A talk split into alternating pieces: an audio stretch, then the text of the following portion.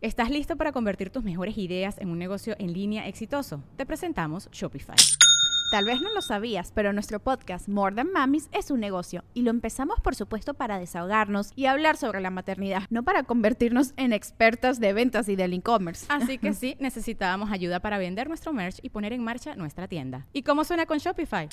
Llegó otra venta. Shopify es la plataforma de comercio que está revolucionando millones de negocios en todo el mundo. Ya seas un emprendedor desde tu casa o desde donde sea, Shopify es la única herramienta que necesitas para iniciar, administrar y hacer crecer tu negocio sin dificultades. Con Shopify puedo gestionar pedidos, envíos y pagos desde cualquier lugar, brindándote toda la información y estadísticas de tus ventas al detalle. Regístrate para un periodo de prueba con tan solo un dólar al mes en shopify.com barra sonoro, todo en minúsculas. Ve a shopify.com barra sonoro para llevar tu negocio al siguiente nivel. Shopify.com barra sonoro. Es año de jugar la trivia legendaria. ¿Crees que sabes más que Borre? ¿Crees que sabes más que Lolo? Prueba, prueba, prueba tus habilidades con la nueva trivia, trivia, trivia legendaria de leyendas legendarias. Disponible en Amazon. Estás escuchando Leyendas Legendarias, parte de Sonoro y Producciones sin Contexto. Y feliz Navidad. Si no sabían, ahorita ya está disponible el especial de Hijos de Mothman en vivo desde el Teatro Metropolitan en la Ciudad de México. Oh, yes. Está disponible en Patreon. Pueden ir a patreon.com de Buena Leyendas Podcast. Pueden, si quieren comprar nada más el puro especial, se vale. O si se unan a, cual- a los niveles de Patreon, también lo pueden ver gratis ahí y ver más contenido, si eso es lo que quieren. Lo Ahí pueden está. ver gratis. Pues el Adelante. pretexto perfecto ajá, para unirse al nivel. Les guste recibir los bonusicitos, ver el especial y probar que, de qué se trata Patreon. Ajá. Y si nomás quieren ver el puro especial, también se puede ver el puro especial. Ahí va a estar el link en la descripción. También en YouTube se subió un detrás de cámaras que hizo el Ramfi. Nuestro buen Ram the Man Para que vean, Ferry. Ramfi, bebé. Todo lo que pasó este, antes de y después de. Deja de ofender a Ramfi de esa forma, güey. No lo estoy ofendiendo, así nos saludamos. Siempre que están grabando Dolo Pillego nos saludamos así. Ah, pues qué bonita relación tiene. Súper bonito. Pero ahí está, ven a patreon.com de Buenas Leyendas Podcast. Muchas gracias a toda la gente que asistió a los shows en vivo de Hijos de Modman.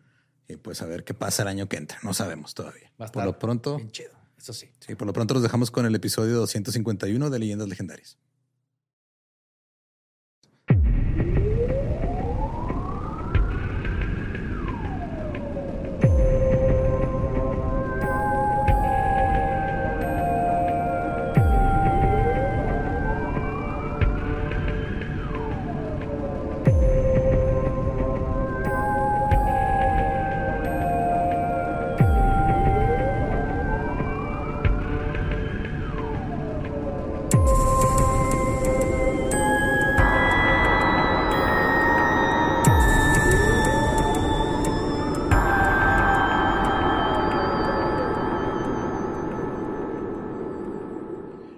Bienvenidos a Leyendas Legendarias, el podcast en donde cada semana yo, José Antonio Badía, le contaré a Eduardo Espinosa y a Mario Capistrán casos de crimen real, fenómenos paranormales o eventos históricos tan peculiares, notorios y fantásticos que se ganaron el título de Leyendas Legendarias. Felices fiestas, ya estamos ahora sí en el mero meollo de las celebraciones, posadas, huevo. regalitos. Qué raro énfasis hiciste en meollo, pero bueno.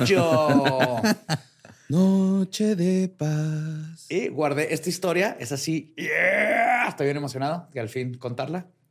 Este está perfecta para estas fechas porque va, es, es para que se junten en familia ya que están ahí juntos y empiecen a especular. Es un misterio, es un gran misterio. Ok. Tú estoy seguro que ya lo escuchaste. Tú no, te, no, no sé, pero de cualquier manera va a estar bien vergas. Comencemos. A veces en leyendas legendarias nos centramos en casos con detalles sangrientos y desquiciados. Pero en esta bellísima temporada navideña y antes de que el Krampus venga por todos, hay que cambiar el humor un poco y hablar de un caso que es fascinante, sigue sin resolverse, al menos oficialmente, y nadie muere en este episodio. Ah. ¿Qué? Ah, es primera vez, no creo, güey. No, se ha habido varios. Ajá. Pero pues digo, si quieres, podemos imaginar que alguien murió. Sí. Sí, ahorita matamos Mira, a de alguien. viejitos sí se han muerto varios de este caso. Ok. Eso sí estoy seguro. Ajá. Ya con eso. Ya con eso, güey. El padre tiempo, güey. Se le escapa. Este es el caso del secuestro aeronáutico más misterioso de la historia. El llevado a cabo por D.B. Cooper. Uh, a huevo. Ok. Don Draper. Don Sí, Draper. Loki. Loki. Es que hay muchas teorías al respecto, pero Ok, ok, ok. ¿No lo ha sido? No, güey. Alguien hizo el crimen perfecto, un crimen de caballero, se chingó un chorro de lana. Ah, creo que sí. Lo hablamos en. Historias del Más Acá. De un Como avión. así super mini. Ajá. Ujú. Simón del güey, Sí. ajá. Sí, sí, sí, sí, sí, sí. que siguen saliendo teorías de que es él o no. Eh, Ahorita lo voy a mencionar, pero en otro caso de, de un asesino en serie también lo tuvieron en un momento como en su lista de Ah, sospechosos. Y ahora sí, este es el caso de TV. Hoy Leyendas Cooper. Legendarias va a cerrar ese caso, güey. No. Aunque no sea el verdadero, pero Ah, se va a cerrar. Ok. Se va Sí, a cerrar aquí se caso. cierra. Aquí Sí, se cierra. Aunque no sea el verdadero. Pues ahí les va. Y Fue Lolo. muy, muy de acorde a las temporadas. en la víspera de Acción de Gracias, el 24 de noviembre de 1971, un hombre que llevaba un maletín negro se acercó al mostrador de los vuelos de Northwest Orient Airlines en el Aeropuerto Internacional de Portland. Usando efectivo, como qué bonito antes, ¿verdad? Que nomás Claro, llegabas ajá. y tengo Tenga. un avión a Houston. Ajá. Pagabas listo, como si compras un camión, güey. Pero creo que ya ni, ni en camiones, ¿no? Sí, digo, Sí, llegas pero- a la central y compras tu Ah, pero hay IDs y todas estas cosas. también. Está el No peligro de que no haya lugar. lugar. Ajá. Ah, Pues que no, te le importaban ajá. tu identificación ni nada, güey. Comprar un boleto y vámonos. güey. Pues usando, de hecho, muchos romcoms ya no funcionan por eso. Sí, De güey. Eso de que Ah. se mete la chava al avión y luego Sí, sale, sale corriendo, corriendo y compra el avión. El. Son cosas que nada más pasan en comedias románticas. Eso y güeyes, este, considerando eh, los errores que cometieron aventando piedras a un lago, güey. Nada más pasan en las No comedias más. románticas. Sí, tenemos mucho que, que aprender. Es un güey pensando, nomás viendo hacia el horizonte, aventando piedras al lago, güey. Lo rebotan.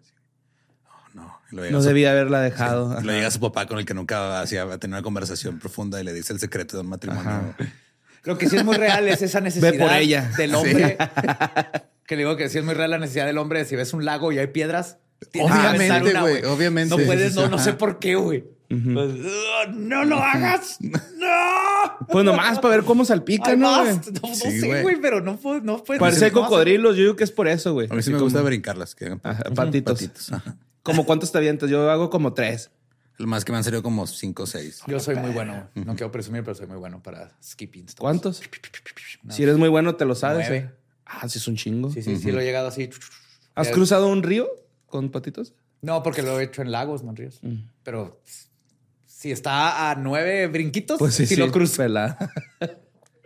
Bueno, usando efectivo, el hombre compró un boleto de ida en el vuelo 305. Un viaje de 30 minutos al norte hacia SeaTac, o sea, el aeropuerto internacional de Seattle Tacoma. Ujú. En su boleto, el hombre indicó su nombre como Dan Cooper. Los testigos describieron a Cooper como un hombre blanco de unos 40 años, con cabello oscuro y ojos marrones, vestido con un traje de negocios negro o marrón, una camisa blanca, una corbata negra fina, un impermeable negro y zapatos marrones, un Don Draper. Era- iba vestido así como de los 50. También traía un maletín y una bolsa de papel marrón. Cooper, porque sí le vamos a decir, porque son con un mojón adentro, ¿no? Así le- Le va a prender. Ah, fuera el avión y lo te iba a Sí. tocar, güey. Salí corriendo. Cooper abordó el vuelo 305, un Boeing 727-100. Luego tomó el asiento 18E en la última fila y pidió una bebida, bourbon y 7-Up a la azafata. En un vuelo de media hora, güey, sí le quisieron dar algo a tomar. Güey, ibas fumando y hasta Pues te han sí. de haber dado un pollo así recién asado. De que ahora llegas, no, joven, sabe que vendimos su asiento. Ajá, Sí, y, ya no, damos- y ya no hay maruchan, joven. Sí, Se maman con eso, va, güey. ¿Por qué revenden, güey? Le damos 300 varos y un vale para una, una maruchan de camarón en otro aeropuerto. Eso está chido, güey. El servicio de la tecate con tu marucha, en eso está al puro pedo. No es cierto, está de la verga. güey. Una vez me tocó un güey que pidió todo lo que había en el menú, güey. Y ya me tenían mareado los olores, güey. así. Sí, Una vez güey. iba contigo y con Luisardo y los dos pidieron su pinche maruchan y tecate, güey. Simón. Y yo era el güey que iba oliendo a maruchan de camarón. Ay, ay, pero bien que nos dijiste, dame un fachillo acá de marucha, del caldito. Eso sí. Es que Un sí, fachito ¿no? de caldito. Ya cuando está ahí, Pues es para aclimatarse, güey. O sea, si no ya para puedes, que no llegue el tufo, ¿va? si no puedes con el enemigo, únete a él. Sí, sí. Pero es que también es sopa Nissin, güey. O sea, es bien diferente la marucha a la sopa Nissin, ¿no? Instantánea, deliciosa. Sopa Ora- Nissin. Órale, ma- Marucha Nissin Pelense. Pelense por el patrocinio. Yo digo que sopa. Nissin. Sopa Y Nissin. yo no estoy de acuerdo, güey.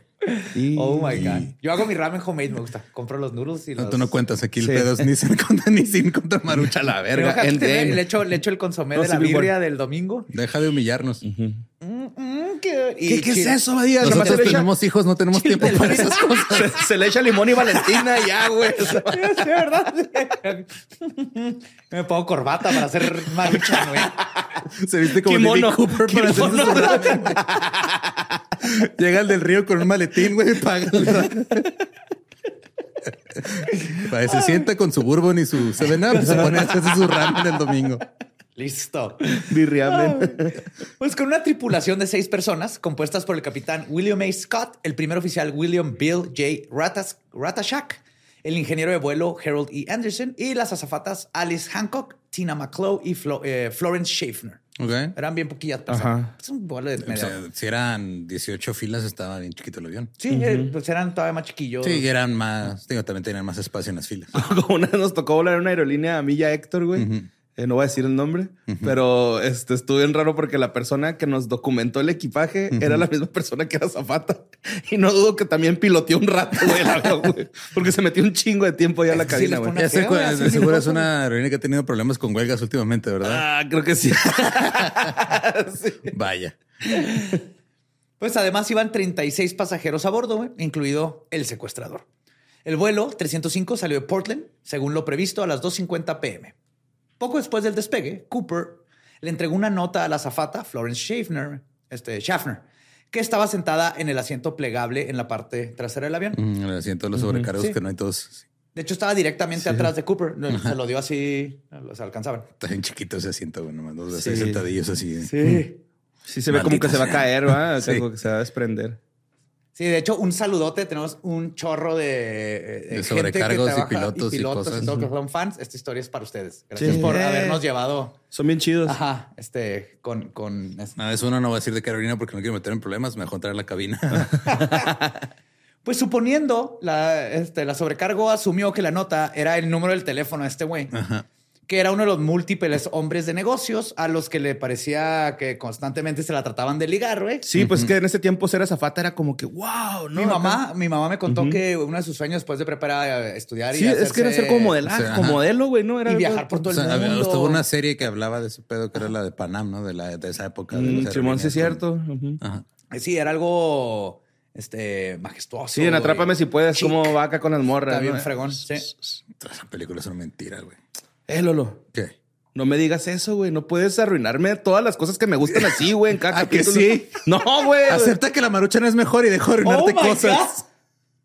No, güey. No. Yo no voy a meter, yo no voy a meter Santa en son ese- los papás, borre. Ese sí me lo sabía. Pero duele igual. Pero la pinchada de los dientes sí es de neta, güey. Esa me- me jugó varias ferias, güey. Ay, güey. Florence recibió- Una vez le puse un diente que no era mío, güey, al lado de los dientes y sí me dejaron feria, güey. Explícame eso, güey. ¿Cómo pasó? No voy a decir cómo conseguí ese Es lo diente. que iba a preguntar exactamente, güey. A mí eso, a mí me Pero vale mira, aquí tengo una marca, güey, en el nudillo. Pues asumiendo que era otro vato dándole su teléfono para ligar, Florence nomás metió la nota en su bolsillo. güey. Cooper, que no esperaba que las cosas ocurrieran así, se inclinó hacia ella y le susurró, y cito, señorita, será mejor que mire esa nota. Tengo una bomba. I have a bomb. Florence se asustó y de inmediato abrió la bomba. La bomba, la nota. Bomba. Sí. En claras letras mayúsculas escritas con un marcador negro, Cooper había escrito: Nada de esto es un innuendo o albur, pero Ajá, pero dense, sí dense, chicos, dense. No, no, no. No, tú eres el que. Tú date, güey. Yo, no, yo, Y cito: yo aquí espero. Señorita, tengo una bomba en mi maletín y quiero que se siente a mi lado. La sobrecargo, le devolvió la nota a Cooper, se sentó a un lado y le pidió en voz baja ver la bomba. El maletín, él abrió su maletín y ella vio dos filas de cuatro cilindros rojos Ok. que supuso que eran dinamita. Unidos a los cilindros había un cable y una batería cilíndrica grande que parecía a todas luces ser una bomba. Cooper cerró el maletín y le contó a Florence sus demandas. Ella escribió una nota con las demandas de Cooper, la llevó a la cabina e informó a la tripulación de vuelo que, que estaba pasando. El capitán Scott le indicó que permaneciera en la cabina durante el resto del vuelo y tomara notas de los acontecimientos a medida de que se fueran desarrollando para llevar un récord. Luego se puso en contacto con las operaciones de vuelo del Northwest en Minnesota y transmitió las demandas del secuestrador que eran, y cito, Cooper solicita 200 mil dólares en una mochila a las 5 pm. Quiere dos paracaídas delanteros y dos paracaídas traseros. Quiere el dinero en monedas estadounidenses negociable. Al solicitar dos juegos de paracaídas, Cooper dio a entender que planeaba llevarse a un rehén con él, desalentando hacia las autoridades de suministrar equipos no funcionales. Ajá. Fue su forma de decir, ni se le va a Ah, ocurrir madrear uno de los... Sí, porque ¿Para sí, qué? ajá. Ajá, sí, güey, pinche Es bien listo el Cooper, güey. Entonces, eh, o sea, la neta, mis respetos, güey. Te van a ver porque no, no le hizo daño a nadie, güey. Con Schaffner en la cabina, la asistente de vuelo, Tina Mucklow, se sentó junto a Cooper para actuar como el enlace entre él y la tripulación del vuelo. Luego hizo exigencias adicionales. Cooper dijo que al aterrizar en Seattle, los camiones de combustible debían este, encontrarse con el avión y todos los pasajeros debían permanecer sentados mientras ella subía el dinero a bordo. Agregó que debería que liberaría a los pasajeros cuando tuviera el dinero. Y lo último que dijo es que se subirían a bordo este, solamente los cuatro paracaídas. Ok. Ninguna otra persona, el FBI, ninguna otra cosa más que el dinero. Los iba a llevar la misma zafata. Ahorita, ajá, ahorita viene todo el plan. Ya ¿Cu- ¿Cuánta tenía. gente era? ¿Como ocho? 18. No, 38. Yo lo hubiera así, a ver, puto. A ver si es cierto, güey. A ver, voy a pinche acá a bajarte, güey. A ver, truénala, güey. Somos 18, cabrón. Truénala. 38. Tren- Ah, la verga, no, entonces no. Con 18 personas sí me rifaba. Si te llevas a 18. sí, sí, pelada, güey, acá. Ay, güey. Entonces, el capitán Scott informó al control de tráfico aéreo del aeropuerto de Seattle Tacoma de la situación. Ellos se pusieron en contacto con la policía local y obviamente con el FBI. güey. A los pasajeros se les dijo de su llegada a Seattle y dijeron, pues se va a retrasar debido a, y cito, una pequeña dificultad mecánica para no, no- que no cunde el pánico. Donald Nyrope, presidente del Northwest Orient, autorizó el pago del rescate y ordenó a todos los empleados cooperar con el secuestrador y cumplir con absolutamente todas sus demandas. Durante aproximadamente dos horas, el vuelo 305 sobrevoló en círculos para darle tiempo a la policía de Seattle y al FBI que agarraran todo el dinero que necesitaba Cooper, los paracaídas, etcétera, etcétera, y que movilizaran todo lo que tenían que movilizar. ¿Cuánto era la cantidad, güey? Pues, 200 mil 200,000 dólares. Se me olvidó buscar cuánto era el equivalente, pero es bastante dinero para sí, es un ¿Qué año putero, güey. 71. Tú dale, te digo. Sí. Durante el vuelo de Portland a Seattle, Cooper exigió que Mucklow permaneciera en su lado, a su lado en todo momento. Más tarde dijo que parecía familiarizado con el terreno local. Marlowe, o sea, dijo que mientras miraba por la ventana, Cooper com- comentó cosas como, y cito, mira, aparece Tacoma ahí abajo, mientras el avión solo volaba por ahí. También señaló correctamente que la base de la Fuerza Aérea McCord estaba a solo 20 minutos en auto del aeropuerto SeaTac. Más tarde, Tina describió el comportamiento del secuestrador y cito, Cooper no estaba nervioso, parecía bastante amable y no era cruel ni desagradable. Tío, era todo un caballero, él siempre se portó... Se portó Y- bien. También tengo esta duda de que si todos los demás pasajeros sabían de que No. se- O sea, esos güeyes. No, no, no. El peor día de su vida, güey, no de puta Sí, madre. no mames. güey. yo Ya bajando así como que, ¿qué? ¿Qué? sí, güey. Había un güey con K. A mí me pasó, me pasó, pe- pero que nos regresaron. O sea, que ya íbamos volando y luego regresaron al avión y nos cambiaron de avión. Y ya después de, ya, quién sabe qué pasó. Sí, man. No mames. Un millón güey. y medio de dólares en. Millón y medio de dólares ahorita. en el día de hoy. O sea, sabía que era 200,000 un dólares. dinero que sí te cambia la vida. Mientras el avión sobrevolaba Seattle, Tina conversó con Cooper. De hecho, Tina es bien importante más adelante porque es la que más tiempo lo estuvo viendo. Para ahorita un dato que les voy a decir. Tina conversó con Cooper y le preguntó por qué había elegido a Northwest Airlines para secuestrarlo. Porque son la mejor aerolínea de Norteamérica. Son los más pendejos. De hecho, se rió y contestó, a mi parecer, muy, muy cómodo. Le- Tú hubieras contestado. Porque venden sopa y no maruchan, dijo. Dijo, y cito, no es porque tenga rencor contra sus aerolíneas. Es simplemente porque tengo rencor en general. Cooper, Cooper. es chido, es chido. No puede no caerte bien, Cooper, güey. Pues, digo, un, un toque de misantropía de vez en cuando no está mal. Y luego explicó que este vuelo simplemente se adaptaba a sus necesidades. Se dijo, básicamente este es el que se acomodaba para mi plan. Muy no tiene nada que ver pragmático con la, compa. ajá, no tiene nada que ver con la aerolínea ni con ustedes. Le preguntó de dónde era. Ella respondió que era originaria de Pennsylvania, pero que en ese momento vivía en Minneapolis. Cooper respondió que Minnesota era, y cito, un país muy agradable. No es un país, pero. Ajá, pero así le dijo. No, supongo que se refería a country como Country de- ajá, de, bueno. de campo. Sí. Ella le preguntó de dónde era, pero él se molestó y se negó a responder. Le preguntó si fumaba. Cooper y le ofreció un cigarrillo. Ella le respondió que había dejado de fumar, pero que aceptaba un cigarrillo. Y claro que si vas Creo a que dadas las circunstancias, Sí. si nomás Sí me este, híjole, tenemos que fumar enseguida la bomba. Nos sí, güey. sí. No pasa nada, ¿verdad? Ahora, los registros Sí, de- güey, que fueron esos cigarros que truenan en la boca, güey. Estaba en verga esa broma. Ah, no se crea. Ya bien compas, ¿no? Los registros del FBI señalan que Cooper habló brevemente con un pasajero no identificado mientras el avión mantenía su patrón de espera sobre Seattle. En su entrevista con agentes del FBI, el pasajero, quien después fue confirmado ser un hombre llamado George Lavisonier, dijo que visitó el baño directamente detrás de Cooper en varias ocasiones. Después de una de esas idas al baño, Lavisonier dijo que en el camino hacia su asiento fue bloqueado por un pasajero que llevaba un sombrero de vaquero y le preguntó a Tina Maclow sobre el supuesto problema mecánico que lo retrasaba. La Bisonier dijo que Cooper inicialmente le divirtió la interacción. Luego se irritó, así como que, güey, ya, ya estuvo, deja en paz a la señorita. Y le dijo al hombre que volviera a su asiento. Pero el vaquero ignoró a Cooper y continuó interrogando a la muchacha. La Bisonier afirmó que finalmente él mismo convenció al vaquero para que regresara a su asiento. güey. Entonces, Ahí como que estaba enojado de por qué demonios no iban a su lugar. Sí, ¿no? pues sí, güey. Ahora, la versión de Tina sobre la interacción difiere un poco de la visionaria. Ella dice que un pasajero se le acercó y le pidió que leyera una revista de deportes porque estaba aburrido, que le diera, perdón. Ella y el pasajero se trasladaron a un área directamente detrás de Cooper, donde el pasajero y ella buscaron revistas. El pasajero tomó un ejemplar de The New Yorker y regresó a su asiento. Completamente lo opuesto a una revista de deportes. De deportes. Sí, sí.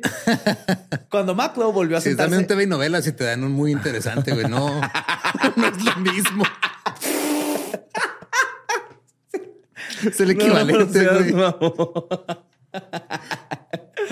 Los nietos de los vel- velociraptors ya bajan escaleras así. Solitos. Ya, sol- ya bajan escaleras solitos. Ahora, lo del sombrero sí coincide, güey, porque cuando Maclow volvió a sentarse con Cooper, Cooper le dijo, si se trata de un air marshal, es decir, un oficial de, un es oficial de policía de avión, le dijo, "Eh, no quiero más de eso. Incluso si Cooper iba muy en serio con el secuestro, no tomó la oportunidad para violencia en lo absoluto, güey. A pesar de esta breve interacción con Cooper, el vaquero no fue entrevistado por el FBI y nunca fue identificado. Si era Marshall o no, no creo, porque hubiera, lo, lo, lo hubieran este, Pues solo estamos diciendo el vaquero. Pero El Cooper, que el vaquero. Yo creo que era un tejano Yo creo. enojado porque no llegaba a su, a su tierra y pues muy Sí, tejano, ¿no? No, pero si iban a Seattle, no iba a su tierra, güey. Pues ya iba enojado porque tenía que ir a Seattle primero. sí. Ahora, el rescate de 200 mil dólares se recibió del Seattle First National Bank en una bolsa que pesaba aproximadamente 19 libras. El Tú, dinero. joven, no la vas a poder llevar arriba, va a tener que documentarla. A ver, metal en ese cuadrito de ahí. Uh, no, no cabe, cabe, no. joven. Van a ser 800 pesos. Mire, sáquelos de ahí mismo. A huevo. El dinero eran 10 mil billetes de 20 dólares sin marcar. La mayoría de los cuales, lo que sí, tenían números en serie que comenzaban con L. Que indicaba la emisión por el Banco de la Reserva Federal de San Francisco. Fue fotografiado, fotografiado perdón, en microfilm por el FBI, obviamente, para tener el récord. Y la policía de Seattle obtuvo los dos paracaídas delanteros de reserva de una escuela de paracaidismo local y los dos paracaídas traseros principales de un piloto de acrobacias local. Ok, qué chinga estar consiguiendo eso. imagínate, le vas así. Johnson, es tu primer día aquí en el FBI, ¿verdad? Consígueme cuatro paracaídas. Paracaídas. ¿Dónde chingados pues es tu trabajo, cabrón? ¿Tú ¿Quieres prestaciones de ley, güey? ¿O quieres pasar en la Ponte la, celda? ponte la camiseta, güey. ¿Quieres que te meta a- con el siete pilas, güey?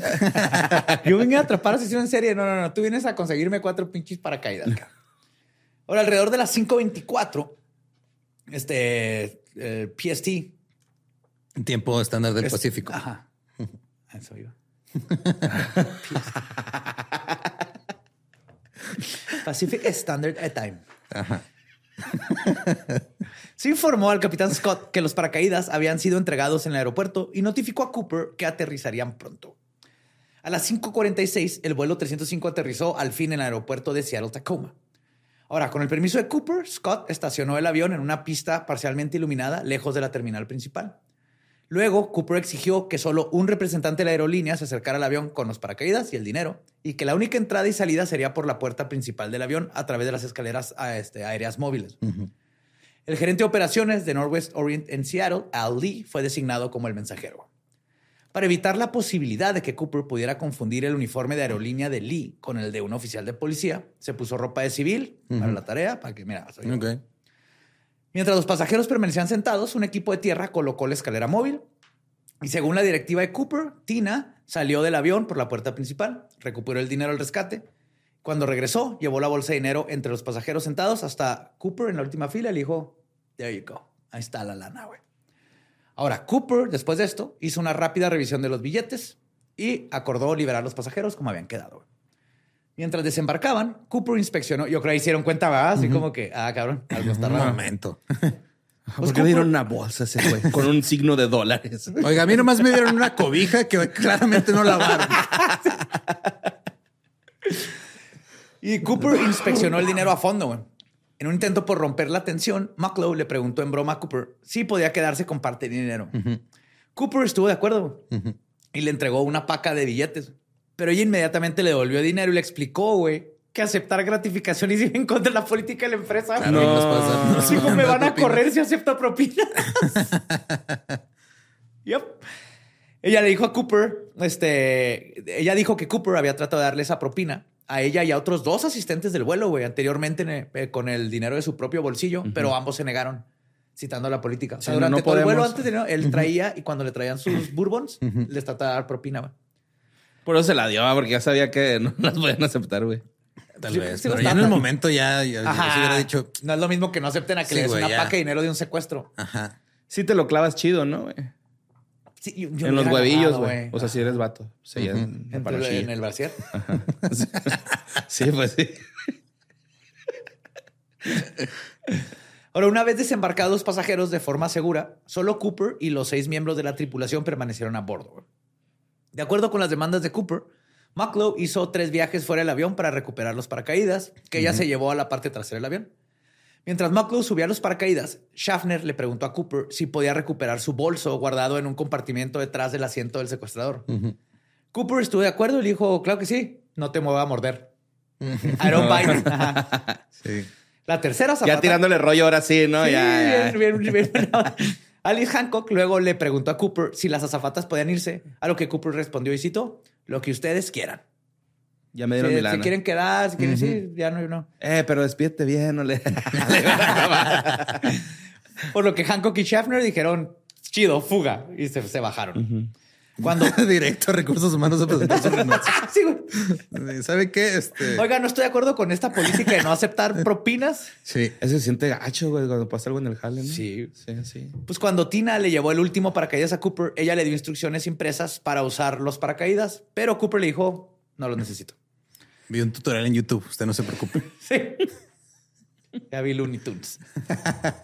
Un problema con el proceso de reabastecimiento de combustible provocó un retraso, por lo que un segundo camión y luego un tercero fueron llevados al avión para completar el, resta- el rebaste- reabastecimiento, Reabastecimiento. reabastecimiento de combustible. Es una palabra muy rara. Sí, reabastecimiento. Reabastecimiento. Reabastecimiento. Durante la demora, Tina Mucklow dijo que Cooper se quejó de que el dinero fue entregado en una bolsa de tela en lugar de una mochila, como había indicado. Y que ahora tuvo que improvisar una nueva forma de transportar el dinero. Porque una de el tela te avientas y pff, sale todo volando. Con una navaja, Cooper cortó la cubierta de uno de los paracaídas de reserva y metió parte del dinero en la bolsa vacía del paracaídas. Un funcionario del FAA, o de la Asociación Federal de Aviación, solicitó una reunión cara a cara con Cooper a bordo del avión. güey. Pero Cooper le dijo, no. Estás todo pendejo. Sí, güey. Ay, sí, güey. Todo pendejo. Después no, nomás poquito. Todo, pendejo. Pero estás. todo. completo, No tienes ni una 100%, pizca, güey. Tienes una pizca de ti que no sea pendeja. Hasta el espacio entre tus átomos están llenos de pendejez, güey. Sí. Tus, tus átomos se tocan por tu pendejez. Exacto. Por eso estás, te, te hace denso en pendejada. denso, cabrón. Eh. Pues Cooper se impacientó y dijo, y cito, esto no debería llevar tanto tiempo. Pongamos este espectáculo en marcha. güey. Get this show on the road. Luego le dio a la tripulación de cabina su plan de vuelo y sus directivas. güey. Un rumbo sureste hacia la Ciudad de México, a la, bueno, a la, a la este, En ese entonces, Distrito, Distrito Federal. Distrito Federal. Sí, extraño, extraño el distrito. Al federal. Federal District. De feños. A la mínima velocidad posible sin que el avión se detuviera, o se cayera, obviamente. Aproximadamente 100 nudos o 185 kilómetros por hora, 115 millas por hora. A una altitud máxima de 10.000 pies, 3.000 metros. Y Cooper especificó que el tren de aterrizaje debe permanecer desplegado, los flaps de las alas deben bajarse 15 grados y la cabina debe permanecer sin presión. Este cabrón o sea, no era su Sabía, primera vez en ajá. un avión, Ajá. obviamente. No, yo me he subido a 70 aviones en lo que va el año y yo no sé nada de eso. Yo No, güey. tampoco, güey. Yo ni pongo atención a lo que están diciendo. Mira, yo nomás principio. cuando dicen 33 mil pies es, ah, ya, ya van a sacar la beer. Ahí viene la cheve. Sí. No sé cuántos son 33 mil pies, no sé, ahí viene la cheve. Sí, güey. Yes. Ahora, el primer oficial, este Ratachak, Ratachak, informó a Cooper Ratachak. que esta configuración limitaba el alcance del avión a aproximadamente nada más 1.600 kilómetros, por lo que sería necesario un segundo rebaste- reabastecimiento de combustible antes de ingresar a México. Cooper y la tripulación discutieron opciones. Me los imagino así que Sí. no, pero eso- no, no, a ver, señor Cooper, es que si vamos por ahí. Ah, sí, cierto. per- Perdón, capitán, Sí, dígame. una, una disculpa. No, eh, no. ¿Otro bourbon? ¿Otro bourbon? ¿Sí se acuerda que pedí otros dos paracaídas? Es, es para que usted y su copiloto se avienten. con- Pues Cooper y la tripulación discutieron opciones y acordaron que el aeropuerto internacional Reno Tahoe sería la parada para reponer combustible. Cooper dirigió además el despegue del avión con la puerta de la salida trasera abierta y la escalera extendida. Ahora, la oficina central de Northwest objetó y le dijo, güey, Cooper, me caes a toda madre, pero eso no es seguro, güey. Y Cooper respondió diciendo, y cito, se puede hacer, hazlo, güey. Nada en esta pinche vida lo es. Claro que se puede, güey. The life is a risk, carnal. Eh, no llores. Pero después de discutir un rato, dijo, ok, yo bajo la escalera ya cuando estemos al aire. Está bien, ustedes tienen razón. Sí, sí está peligroso. Y exigió que Maclow permaneciera a bordo para ayudar en la operación. Como que le cayó bien, güey. Alrededor de las siete... Oiga, y por cierto, señor de Northwest, este, quite su política esa de que no le puedan dar propina a la gente. Ah, bien chido. Ella ya. está haciendo un servicio bien chido. ¿Dónde está el buzón de quejas? Así, ¿no? Para- Yo sé que usted no tiene nada que ver, lo voy a poner ahí en el buzón. O te sabes, se dio cuenta así que, ah, güey, espérate, si, se baja Tina, ¿quién me va a traer mis 7-Ups con Bourbon? con bourbon. ¡Tina! ¡Vente! Tengo propina bien, pero... Tina, ¿dónde está la llave? Yo, yo me sirvo. De hecho, una parte de mí quiere pensar que sí le dejó al final dinero a Tina. Clavadillo, y Tina ¿eh? nomás no dijo nada. Claro, güey, claro. Tal vez a todos los del avión, güey, por cómo era. Y pues nomás... Pues alrededor de las 7.40 pm, el vuelo 305 despegó con solo Cooper, Tina, el capitán Scott, el primer oficial Ratashak y el ingeniero de vuelo Anderson a bordo. Ratashak.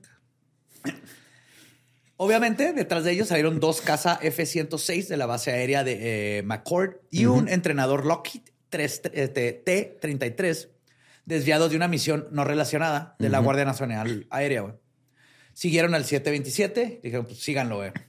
Los tres aviones mantuvieron patrones de vuelo S para per- permanecer detrás del lento movimiento del 727 y fuera de la vista de Cooper.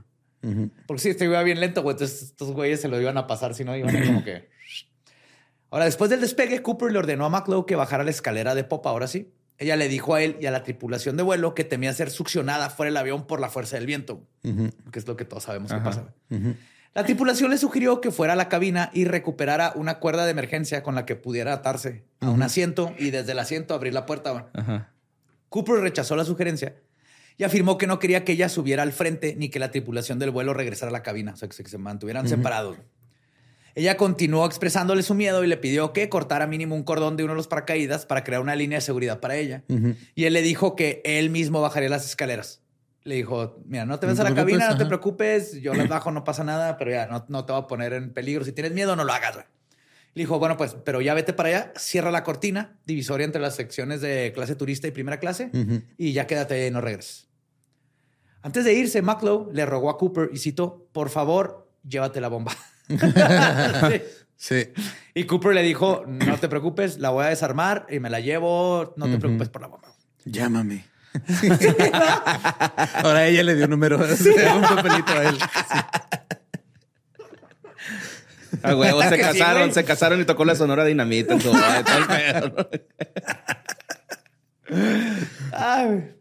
Pues mientras caminaba hacia la cabina y se giraba para cerrar la cortina, vio a Cooper parado en el pasillo, güey. Viéndose bien pinche guapo y dapper, güey. Atando lo que parecía ser una bolsa de dinero alrededor de su cintura. Después del despegue, hasta que Maclow entró a la cabina, habían transcurrido de cuatro a cinco minutos. Durante el resto del vuelo a Reno, Maclow permaneció en la cabina y fue la última persona en ver a Cooper. So long, suckers. Ajá. De verga. Sí, haber sido bien romántico saber este vato así en traje y todo, güey.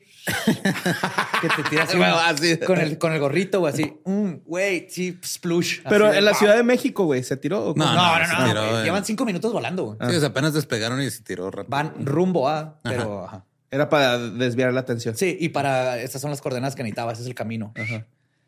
Alrededor, alrededor de las 8 pm, una luz de advertencia en la cabina se encendió, pum, indicando que se había desplegado la escalera de popa. güey. El piloto usó el intercomunicador de la cabina para preguntarle a Cooper si necesitaba ayuda. güey. ¿Todo bien, mi Cooper? ¿Todo bien ahí detrás, güey? ¿Cómo quieres otro bourbon? No, todo chido, güey. Seguro, no te vayas, güey. Apenas está empezado chido, me caes a toda madre, cabrón. Échate otro, otro bourboncillo, ¿no? No, no, mira, este ya- Oh, Cooper. ahorita, ahorita dieron la encuesta, güey. Te voy a poner cinco estrellas. Cooper. Pero el último mensaje de Cooper fue una respuesta de una sola palabra. nope. nope. Los oídos de la tripulación se abrieron para la caída en la presión de aire, güey. Y en eso se oyen las escaleras. Aproximadamente a las 8.13 pm, la sección de cola del avión se inclinó repentinamente hacia arriba, lo que obligó a los pilotos a compensar y devolver el avión a su vuelo nivelado.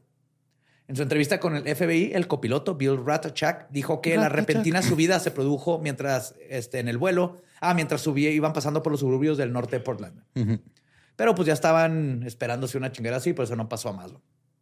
Con la puerta de la cabina de popa abierta y las escaleras desplegadas, la tripulación de vuelo permaneció en la cabina sin estar seguro si Cooper todavía estaba a bordo. güey. Mucklow usó el intercomunicador de la cabina y empezó Cooper. Hijo, güey, estaría en verga que el güey hizo que se tiró y clavadillo en el baño, ¿no? güey? Acá está que- Abre las cortinas. ¡Va, va, va, va, va! ¡Eh! No, siempre sí me quedé, compas. Vámonos a Cancún. After, after, after. Ah, güey. Me dicen Cooper el tanque, güey. Vamos a pistear. Cooper the Tank. Ah, güey. Entonces no sabían. Entonces por el intercomunicador empezó acá. Cooper, hello, Cooper. Ya estamos llegando a Reno. Necesitas subir las escaleras porque el avión puede aterrizar. Este, no puede aterrizar con las escaleras. ¿Qué rollo? ¿Cómo andas? Y ella repitió sus solicitudes mientras los pilotos hacían la aproximación final para aterrizar, pero ni McLeod ni la tripulación de vuelo recibieron respuestas del secuestrador. Entonces, a las 11.02 pm, con la escalera de popa aún desplegada, el vuelo 305 aterrizó en el Aeropuerto Internacional Reno, Tahoe. O sea, estaban mintiendo, güey. Agentes del FBI, policías estatales, ayudantes del sheriff y la policía de Reno establecieron un perímetro alrededor del avión, pero temiendo que el secuestrador y la bomba todavía estuvieran a bordo, no se acercaron. Entonces, el capitán Scott registró la cabina y confirmó, tristemente, que Cooper, su buen Cooper. Mr. Cooper, güey, Coop, Coop, el cucú para los amigos, güey, ya no estaba a bordo. Y que nunca sería el mismo, que lo iba a extrañar. Estaba como el Wolverine, güey, pero con una foto de Cooper así. Y de pardo. el, el FBI. ¿Qué pasó? ¿Todo bien? Se ha ido. Nosotros estamos bien, pero nuestro corazón. Y se marchó. Y sí, el capitán Scott registró la cabina y el baño y confirmó que Cooper ya no estaba a bordo. Después de una búsqueda de 30 minutos, un escuadrón antiexplosivos del FBI declaró que la cabina era segura. El secuestro se había terminado al fin. Ahora comenzaba la parte más difícil. Intentar desentrañar quién demonios era este misterioso y Cooper. apuesto hombre y cómo llevó a cabo un intricado plan digno de los Looney Tunes, güey. Literal, güey. Ahora, además de las 66 huellas dactilares latentes a bordo del avión, los agentes del FBI recuperaron la corbata negra con el clip, traía su clip de corbata, y dos de los cuatro paracaídas de Cooper. O sea, nomás agarró uno enfrente y uno atrás, el de reserva y el... Uno de los cuales había sido eh, abierto y tenía tres líneas cortadas en el dosel, que es el que usó para el dinero. Agentes del FBI entrevistaron a testigos presenciales en Portland, Seattle y Reno y desarrollaron una serie de bocetos compuestos del sospechoso, famosísimos, que van a ver en los show notes. Pero si sabes algo de David Cooper, has visto el boceto. sale, Y aquí ajá. empieza todo el problema, güey. Simón. Es que se ve como un güey de negocios. Ajá. Y ese no es el problema, güey. Es algo que aprendí con esto, güey. Ok. Ante la posibilidad de que el secuestrador haya usado su nombre real o el mismo alias este, de un, en un delito anterior, obviamente pues empieza ahí. La policía de Portland descubrió y entrevistó a un ciudadano de Portland llamado D.B. Cooper. Oh, no. Pobre vato, sí. Está curilla el güey. Ya lo vi. ¿Ya lo viste? Ya lo vi, está curilla. Sí. El Cooper de Portland tenía antecedentes policiales menores, pero fue rápidamente eliminado como sospechoso. Imagínate, güey. Eres un ex criminal que tú hiciste ahí, te robaste unas pilas de Walmart y tienes el mismo nombre de un güey que cae a secuestrar un avión, güey. ¿Cuáles son Y las así le pasó a este güey. Sí, güey. A lo mejor ya hasta así lo, o sea, se le ocurrió el nombre, ¿no? No, ahorita hay teorías de dónde pudo haber salido. No, no había forma que se conocieran. Ok. Aparte, o sea, Cooper es común, DB, pues, Son pero iniciales. eran diferentes nombres. Ajá. ajá. Debido a la cantidad de variables y parámetros, fue difícil definir con precisión el área de buscar, güey, porque nadie vio exactamente dónde brincó. O sea, más o menos de dónde a dónde. güey. Más la caída del paracaídas. Pero las estimaciones de velocidad del avión variaban, las condiciones ambientales a lo largo de la trayectoria del vuelo variaban según la ubicación y la altitud del avión. Todo eran variables. Y solo Cooper sabía cuánto tiempo permaneció en caída libre antes de tirar la cuerda de apertura, lo cual también cambia completamente en dónde puede donde Ahora, los pilotos de la F-106 de la Fuerza Aérea nunca vieron a nadie saltar del avión, ni su radar detectó un paracaídas desplegado. Hijo, güey, es que te, te- te imaginas, o sea, el, el, el- el descenso, güey, ¿no? O sea, el güey baja, güey, quita unas pinches hojas de palmera y hay un pinche Mini Cooper ahí bien pasado de verga, güey. Llega, llega este George Clooney. De la maleta sale un asiático así chiquito, güey, Está Brad Pitt comiendo ahí a un lado. con, con un bourbon. Sí, güey, no, o sea, es acá. Sí, güey, no mames. o Cuenta sea, conmigo, hijo de perra. Güey, cuando iba a caer en el paracaídas, seguro iba así como. tun, tururun, tun, Sí, güey, que quería ¿ah? Tararán, Claro, güey, que va tarareando una pinche James Bond. No mames, salgas con eso. Y además, hubiera sido bien difícil ver a un individuo vestido de negro saltando en la noche sin luna, güey. Y captaron el radar. Especialmente da la visibilidad. Aparte, güey, esto. Era de noche, güey. Era de noche, no había luna. Todo lo planeó, güey. No fue coincidencia nada, todo esto. Wow. Yes. Había cobertura de nubes y había falta de iluminación en el suelo porque iban por una zona de bosque, güey. Perfecto, perfecto el crimen, güey. El 6 de diciembre de 1971, el director, te dije que te iba a gustar, ¿no? El director del FBI, Madhu- Sí me gustó. Sí la volvería a escuchar. el director del FBI y transvesti J. Edgar Hoover, Claro. aprobó el uso de un SR-71 Blackbird de la Fuerza Aérea. ¿Sí se acuerdan cuál es, verdad? Simón. El que, que tocaba pop punk. Ajá. Why you always kick me when I'm down? Sí, ese, ese avión. Simón. Ajá. Sabía que te ibas a agarrar el. Yes. Este, ¿qué me quedé? Ah, sí, el Blackbird para rastrear y fotografiar la trayectoria del vuelo e intentar localizar los objetos que Cooper llevaba durante su salto. El SR-71 realizó cinco vuelos para volver este, sobre la ruta del vuelo 305, pero debido a la mala visibilidad, los intentos de fotografía tuvieron cero éxito. En una recreación experimental, volando el mismo avión, utilizando en el secuestro, en la misma configuración de vuelo, los agentes del FBI empujaron un trineo de 91 kilogramos, de 200 libras, fuera de la escalera abierta y pudieron reproducir el movimiento ascendente de la sección de cola y breve cambio en la presión de la cabina descrito por la tripulación. Pues fue importante este dato, que, porque sabía que pasó a las 8.13 pm.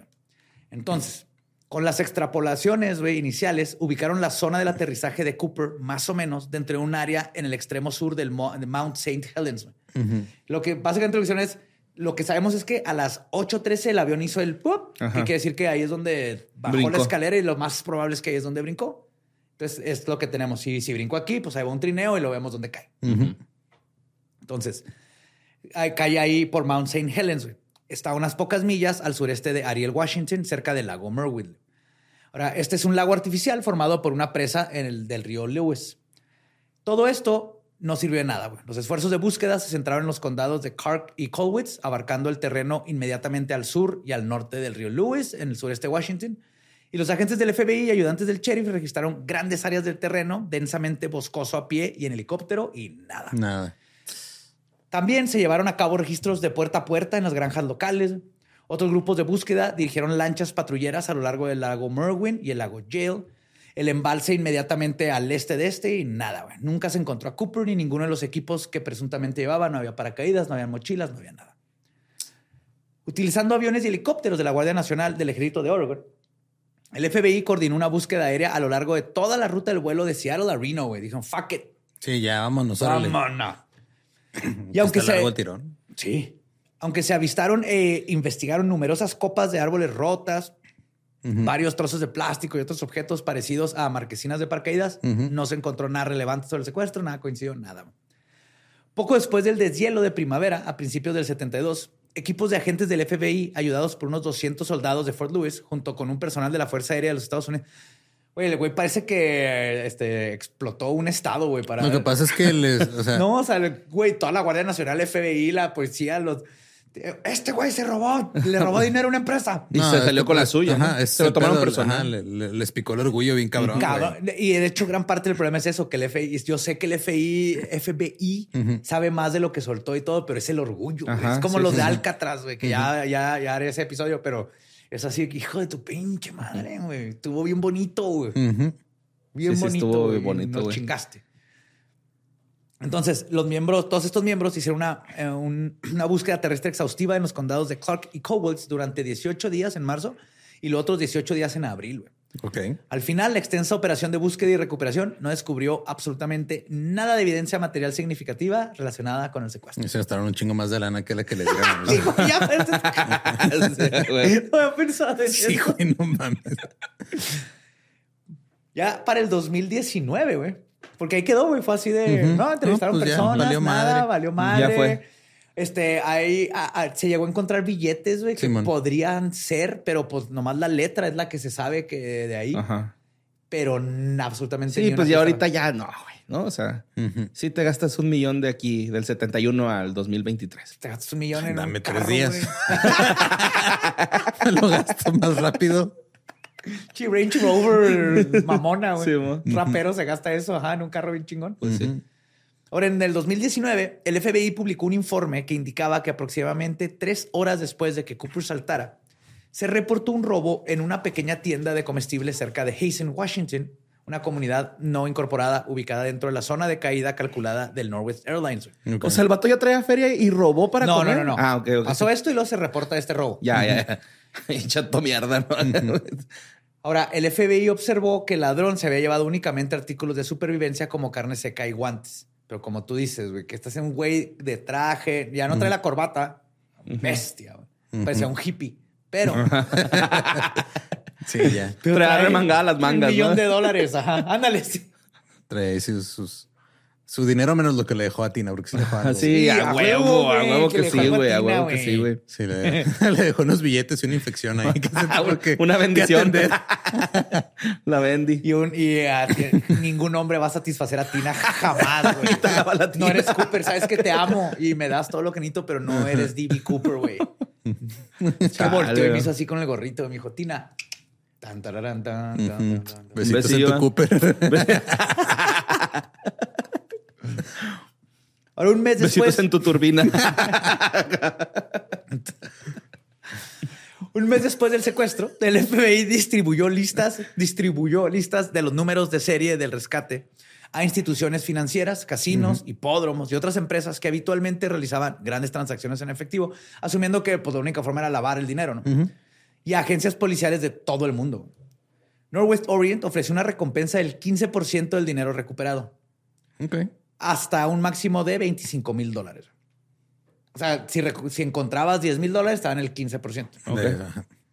A principios de 1972, el fiscal general de los Estados Unidos, John N. Mitchell, hizo públicos los números de serie. Dos hombres utilizaron billetes falsos de 20 dólares impresos con números de serie de Cooper Ajá, para tratar de. para estafar 30 mil dólares a un reportero Newsweek, no seas mamón. llamado Clark eh, Fleming, güey, a cambio de una entrevista con un hombre que afirmaba falsamente ser D.B. Cooper. güey. Y se lo chingaron. Y creo que no es ilegal. Creo que lo ilegal es falsificar un billete. Simón. Pero, Pero hacerte hacerte pendejo, güey, no. Sí, no, pues no. Sí, mira, tú, como el otro, del, como el del FI, estás todo pendejo. Todo. No son parientes. densos, densos. Si están cerca, crean un nuevo campo gravitacional, güey. Es un agujero negro de pendejez. Su pendejez el- empieza a absorberte el La espacio-tiempo. pendejez dobla el tiempo y espacio. acelerador de pendejos, va, güey. Así los ponen en un tubo. es un acelerador de pendejos. Absorbe, hay un Big Bang de pendejez, güey, que crea un universo de pendejos. Se expande por el infinito. Ay, a lo mejor ya ni estamos aquí, güey. Ay, güey. O allá. Ay. No sé. Bueno, a principios del 73, cuando aún faltaba el dinero del rescate, The Oregon Journal volvió a publicar los números de serie y ofreció mil dólares a la primera persona que entregara una factura de rescate al periódico o a cualquier oficina local del FBI. güey. En Seattle, el Post Intelligencer hizo una oferta similar con una recompensa de 5 mil dólares. Ahora, las ofertas permanecieron en vigor hasta el Día de Acción de Gracias del 74. Y aunque se informó de varias coincidencias, jamás se encontró un billete auténtico, hasta donde se sabe. Mínimo, no con ellos, nadie cobró el dinero. Un análisis posterior indicó que la estimación original de la zona del aterrizaje estimada era eh, inexacta. Es que sí está muy cabrón tratar de Sí, de noche salieron sin un Sí. plan de vuelo. No, no tenían el GPS y lo- la, La tecnología de la ahora. tecnología de ahorita. El capitán Scott, que volaba el avión manualmente debido a las demandas de velocidad y altitud de Cooper, determinó más tarde que su trayectoria de vuelo estaba un poco más al este de lo que se pensaba inicialmente. Uh, Datos y unía así, güey. sí, no mames. Nos gastamos cuánto buscando en donde no era. No mames, gastamos 150 mil, cabrón. Les Otros dije- 150 mil. No, es que no me acordaba si era este o este, pero uno de los dos. Ajá. Huevo. Ahora, datos adicionales de una variedad de fuentes, en particular el piloto de Continental Airlines Tom Bohan, que volaba cuatro minutos detrás del vuelo 305, indicaron que la dirección del viento este, tenida en cuenta, tenía perdón, en cuenta los cálculos de la zona de descenso había sido también incorrecta. Ok. Posiblemente era hasta en 80 grados lo que la regaron de a donde, según ellos, hubiera jalado el viento el paracaídas. Estaba para otro lado, básicamente. güey. Ya.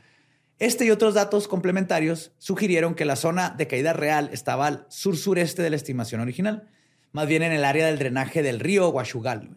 Ok. El agente... de- ¿Tú qué? El río Huachugal es una. Huachugal. Ajá, Huachugal a la gallina. Huachugal. En el río Huachugal me andaba de... El agente del FBI, Ralph Heimelsbach, escribió, y cito, Tengo que confesar que si fuera a buscar a Cooper, me dirigiría a Huachugal. El Valle Huachugal y sus alrededores han sido registrados repetidamente en varios años eh, consecuentes. Y hasta la fecha no se ha informado de ningún descubrimiento relacionado con el secuestro, pero también ya pasó un chingo de tiempo. Algunos investigadores han especulado que la erupción del monte San Elena de 1980 podría haber borrado además cualquier pista física restante. Si es que- pero te estás buscando literal lo de una aguja en un, En un pajar. güey. Un güey en un bosque gigante, a, a hectáreas y hectáreas de bosque, y lo único que traía era un paracaídas. Y por lo tanto, el 8 de julio del 2016, el FBI anunció que suspendía la investigación activa del caso Cooper. Se queda abierta, pero dijo, ya no lo Ya, vamos a buscar. estuvo. Ya no lo vamos a buscar. Sí, nos hemos gastado 20 millones de dólares en buscar uno y medio. Güey, literal, citando la necesidad de centrar los recursos y el personal de la investigación en cuestiones de mayor y más urgente prioridad. Sí, ¿se acuerdan de Sí, los- todos tu- desaparecidos en Atlanta y Sí, sí. estos asesinos en serie? Ya No, los no, vamos a ir a buscar. Que Cooper Ya, ya Cooper no lo vamos a encontrar ya. Qué verga, güey, pero qué pedo, nos güey. ganó Cooper. Hoover, yo creo que cuando se murió fueron sus últimas palabras. ¡Cooper! Estaría chido que se entregara, ¿no? En la silla, en su lecho de muerte. Era yo. Yo era Dan Cooper. Sí, hubiera estado bien bonito. Muy bonito.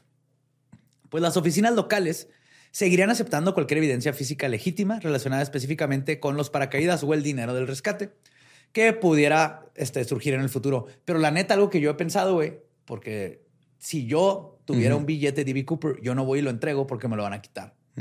Es evidencia. Entonces yo creo que hay- va a, ha de haber gente que tal vez sí te- pueda que tenga uno y dice, no, no, no. Y cuando van amigos a la casa y dices, ¿ya viste mi billete de Billete D.B. de D.B. Cooper? Cooper. Eso vale más que ayudar a estos cerdos a agarrar a Don D.B. Cooper. O vas y te chingas una hamburguesa, ¿no? Así con esos 100 dólares. No te voy a regalar memorabilia de... Ah, de es feria, güey. La feria va y viene, güey. Por eso a Cooper le salió el plan, güey. Sí, cierto, esa era su, su Invirtió filosofía. en traje, en bombas, güey. En bomba. ¿A dónde vas? Voy a una entrevista de trabajo. Ahora, el expediente del caso de 66 volúmenes compilado a lo largo de 45 años de investigación, güey. Fuck. ¿Cuánto, güey? 45 años, güey. Verga, güey. Sí, justo lo que hice Lolo, o sea, el- es de esos que, el- porque el FBI es así, se ponen las medallas, ¿no? Y este es de esos casos que se conservaría con fines históricos en la sede del FBI en Washington, D.C. güey, y en el sitio web del FBI. En el, en el ala del edificio de fracasos. D.B. Cooper, está Waco, Texas. Fuck. y ya. Ah, ya no es cierto. No mames. Todas las pruebas están abiertas al público, güey. Puedes ir y revisar, está bien chingón. O sea, si andan para allá en Washington, dense la vuelta. Al FBI. Ajá. El crimen sigue siendo el único caso sin resolver de piratería aérea en la historia de la aviación comercial. El único exitoso. El El único, único sin que no resolver. se ha resuelto, güey. Bueno, o sea, exitoso para el que lo, lo, lo Digo, hizo. eh, podríamos decir que también el 11 de 9/11 septiembre fue, exitoso. pero, pero se se resolvió. resolvió. Ajá. Ajá. No, no quería decirlo yo, pero tú trajiste ese tema acá. Todos estábamos bien contentos con Cooper. Ajá. Y ya nos recordaste que no se nos puede olvidar. Pues que, ajá, no, no, no podemos olvidarlo, güey. no pudiera Blink 182, Million Calling y Newfound Glory, por eso. Pero mira, ya vemos el Eh. Blink 182, güey. Aprobamos a Blink 182. Ya, nos faltan. Por algo no pasó, güey. Sí. Iba Georgie. Ajá. Iba Georgie Ajá, al otro. Nosotros dos. O sea, íbamos a ir Georgie y yo también al otro. Y Tanios. Ajá. Pues a la fecha existen muchas especulaciones sobre la identidad del hombre bizarro que secuestró un avión casi sin uso de violencia, yo diría sin uso de violencia, fuera de la psicológica. Pero se cree que la bomba era fake, güey. O sea, que ni la no tiene por qué haber sido. Por eso te digo, güey. al capitán le faltaron agallas, güey. O sea, si lo hubiera orillado así, a ver, güey, truénala, güey, a la ¿Pero verga. ¿Para qué, el capi- pa- para qué pone en riesgo, güey? Pues eran 18 personas, güey, yo pensaba. 38. 38. O sea, si hubieran sido 18 arres y ¿Pero qué 38 ya el dinero de la aerolínea? ¿Hizo No, todo y bien, aparte lo, lo, lo muestras así como un pendejo, güey, al güey por andar Pero- cargando bombas falsas, Pero güey. viste que Cooper es bien vergas, güey. Eso sí. Tú le hubieras echado porras a Cooper si llega y te dice, güey, Sí, le voy a chingar a la sí. aerolínea. Le hubieras dicho, cabrón, llévame Yo te contigo, ayudo, güey. Te hubieras quitado la corbata así de, vámonos. Abrazadillo, ¿tienes va. esos paracaídas da, güey? Ay, no, un chingo de miedo a esa madre, güey. ¿Los paracaídas Sí, o las bombas? Lo aventarme en paracaídas. Ah. No, yo- te puedes romper a la verga, Sabes güey. que te da más miedo aventarse sin paracaídas todavía. También, güey. Sí. No, yo sí me quiero aventar en paracaídas. Ah, no, güey, ¿para qué, güey? Sí, hasta eso sí soy de los de que si te matas en paracaídas, Es no me siento pedo, mal sí, porque ajá. nadie te obligó, pero sí es unas cosas que me encantaría acá. Ay, no, güey, biche latigazo, ¿no? Cinco minutos, güey. Duras. Tú no puedes, eres hipertenso. No, no, ¿para qué quiero hacer eso, güey? No. Voy a, hacer al vestido indoor. de D.B. Cooper, güey. Ujú. El indoor skydiving. Voy a recrear. Oh, hay que ir al indoor y me he visto de D.B. Cooper, güey, para Ándale. fotos. Con mi, con mi Jack Daniels y Una Seven una. Seven. ah, güey. Pero les digo que fue este caso donde era, se secuestró un avión sin violencia y además pareció intentarse llevar bien con todos sus rehenes, con toda la gente involucrada. Siempre fue un caballero, güey. Ujú. Las asistentes del vuelo, Schaffner y Mucklow, quienes este, pasaron la mayor parte del tiempo interactuando con Cooper, especialmente Tina, fueron entrevistadas la misma noche en ciudades separadas y dieron descripciones casi idénticas. Y aquí es donde a ver si notan cuál, cómo está el pedo. Ya viste con el dibujo, ¿verdad? Alrededor de 5 pies y 10 pulgadas, unos 78 de altura, alrededor de 40 años, cabello corto y negro, peinado hacia atrás, de unas 170 180 libres, libras, tono de piel moreno u oliva y Ok. sin acento perceptible, güey. Simón. Ujú. Aquí es bien importante porque desde el los principio los casos- blancos. en el FBI estaban ahuevados a que era un hombre caucásico y así lo describían y es lo que estaban buscando y así lo dibujaron. De hecho, Tina, que fue la que estuvo ahí con el chor, dijo, que dijo que le creía que era mexicano. Ok. O sea, se me hace que es hispano-mexicano. Ujú. Y la única persona que recordó el color de los ojos fue Schaffner, que lo describió como cafés. Eso es bien importante porque están buscando un nombre completamente diferente a lo que describieron las... Y todas las entrevistas, Tina decía, güey, yo le dije al FBI que era moreno, que parece hispano y nunca me hicieron caso. Yo le dije que era un moreno de fuego. Oye, y luego ya sacaron uno de cómo se vería de viejito. O por, por lo menos aquí lo estoy viendo. Ajá. Es que, Ajá, sacado esas Pero está basado en algo que no... de- de- Tina dijo, ese dibujo no se parece ni madre a lo que yo escribí, güey. La neta está culerón, güey, de la cara, güey. Pues no es, es que ese no es, güey. Está raro, pues, no culerón. Ahora, el FBI se basó en gran medida en el testimonio del estudiante de la Universidad de Oregon, Bill Mitchell, quien se, se puso enfrente de Cooper durante las tres horas entre lo que despegaban en Portland y aterrizaban en Seattle. En otras palabras, le hicieron caso al vato, no a las mujeres. Ah, mira.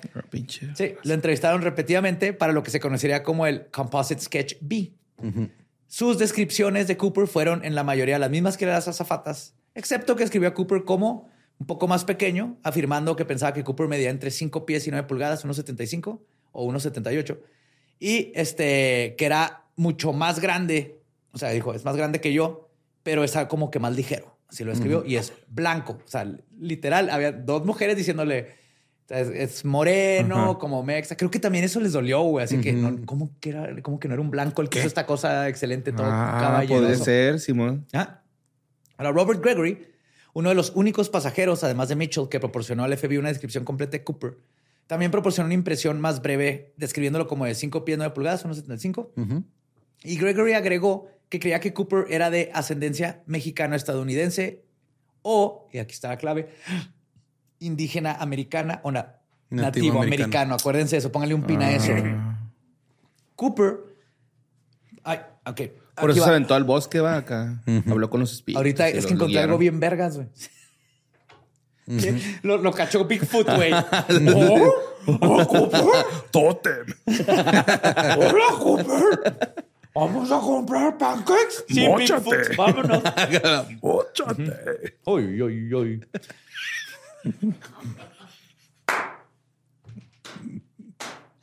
No te pases de verga. Chun, Y se fueron, chun, ajá. Ay, ay, ay, ay, ay, ay, ay. Y pinche Cooper y Bigfoot se una moto, güey. Estuvo bien vergas.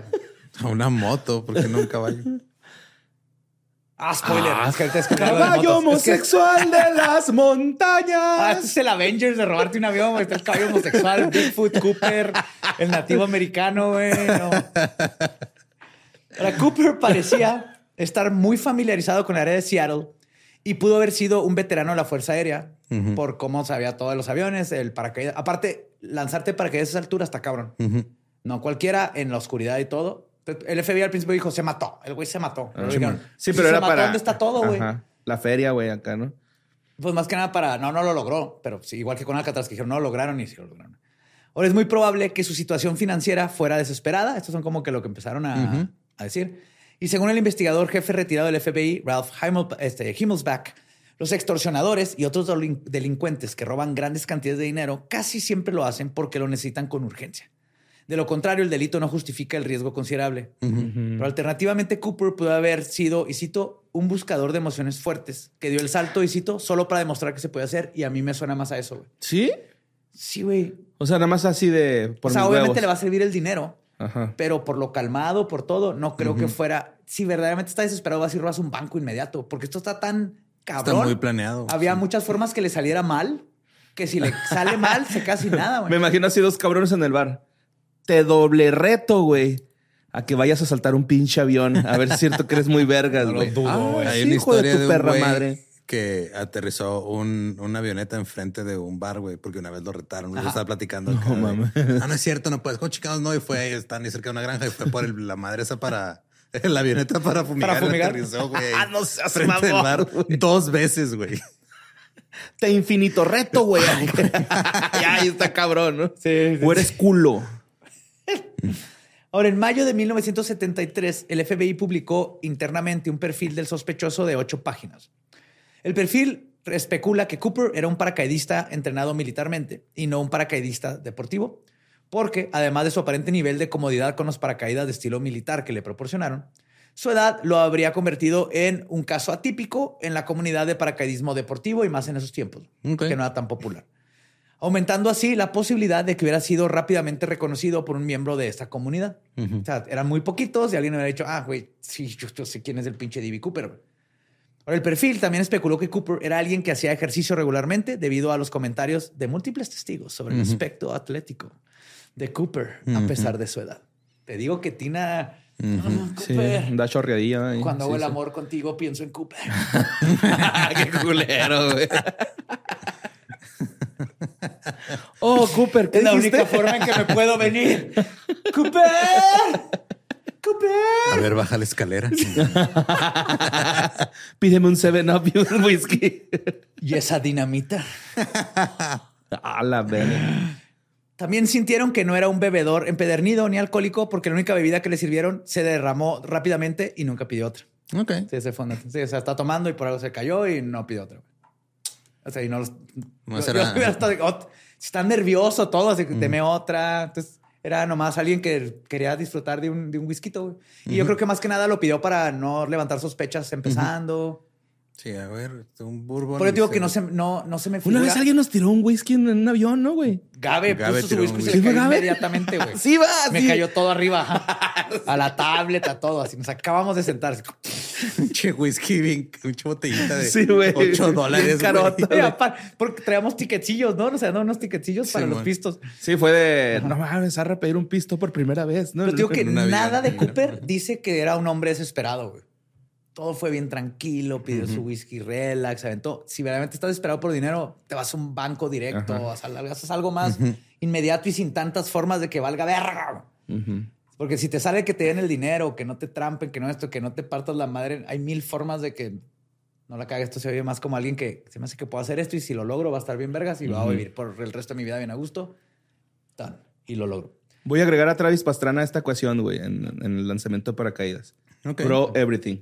Ahora, dentro de estos este, 45 años de investigación y millones y millones de dólares, lo- lograron descubrir, calcularon el número de cigarrillos que fumó durante el secuestro. güey. Wow. Y el FBI estimó que fumaba alrededor de un paquete de cigarrillos al día. O sea, básicamente dijeron, fuma el promedio de cigarrillos que todos los demás.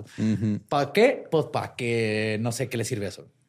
Ahora, varios de los gestos de Cooper llevaron al FBI también a concluir que era más inteligente que un criminal común. Como su nivel de vocabulario, porque todo el mundo dice que hablaba muy elocuente. Correctamente. Su uso adecuado de la terminología relacionada con la aviación. Su total falta de lenguaje profano. Nunca dijo una sola majadería, güey. A ver, hijo de tu Ah, puta Ni cuando no, se no le era cayó el mexa, whisky, entonces. güey. no era No era Mex. mexa, güey. No. No. tenía nada de mexa. No. ¡Verga! La chingaliendo, verga. Chingada madre. Que quieren que me bajen, pendejo. Sí, no era mexa. Sí, ¿no? A ver, Tú, ya se la saben. y el FBI, todos ustedes me pelan la verga. A ver, ya se la saben. Ay. Este, también su comportamiento tranquilo, su estilo de vestir, porque estaba fitted, muy buen traje y todo. No era, algo- era un traje de él, güey. No era un traje que compró para eso. Sí, o sea, estaba acá. este, era un traje a la medida.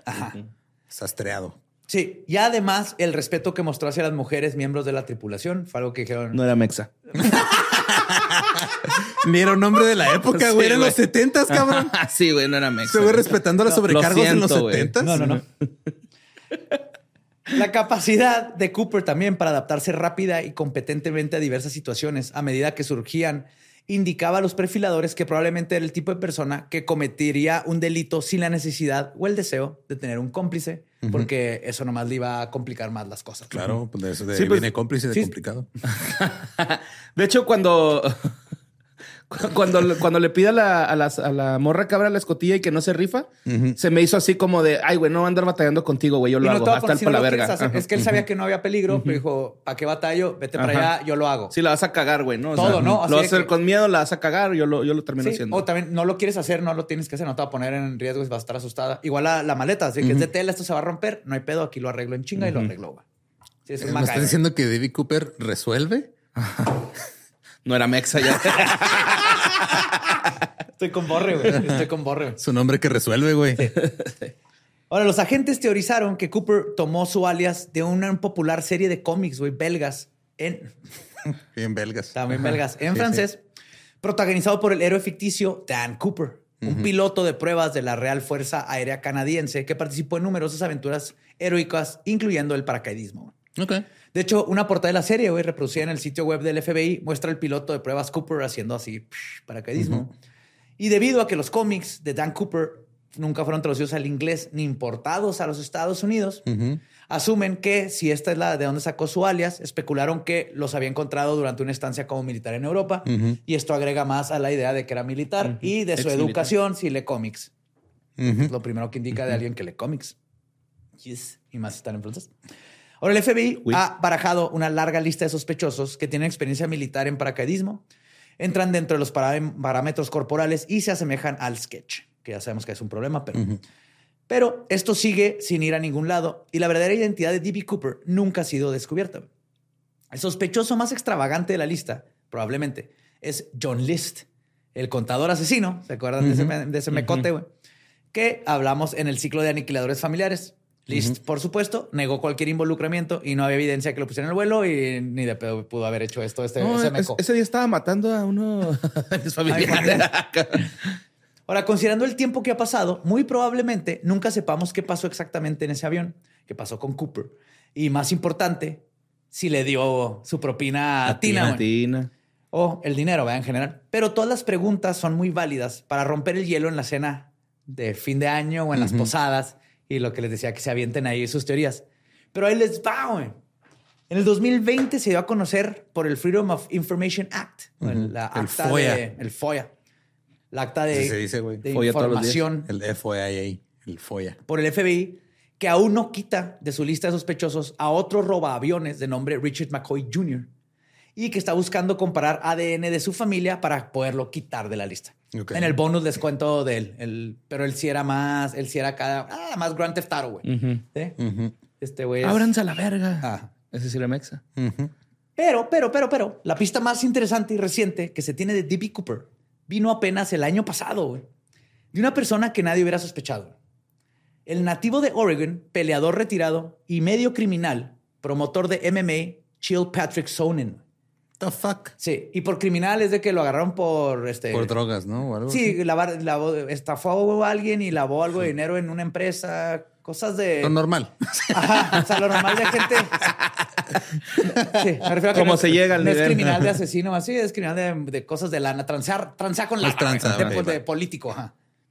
Ahora, tomen su versión con un grano de sal, pero en su libro Voice of Reason, a VIP Pass to Enlightenment, o la, la voz de la razón, un pase VIP a la iluminación, menciona que no solo sabe la identidad de Cooper, sino que era amigo de la familia y es el padrino de su hermana. The fuck. Sí. Ok. Y menciona justamente que era nativo americano, que murió en Arizona hace tres años nada más, güey.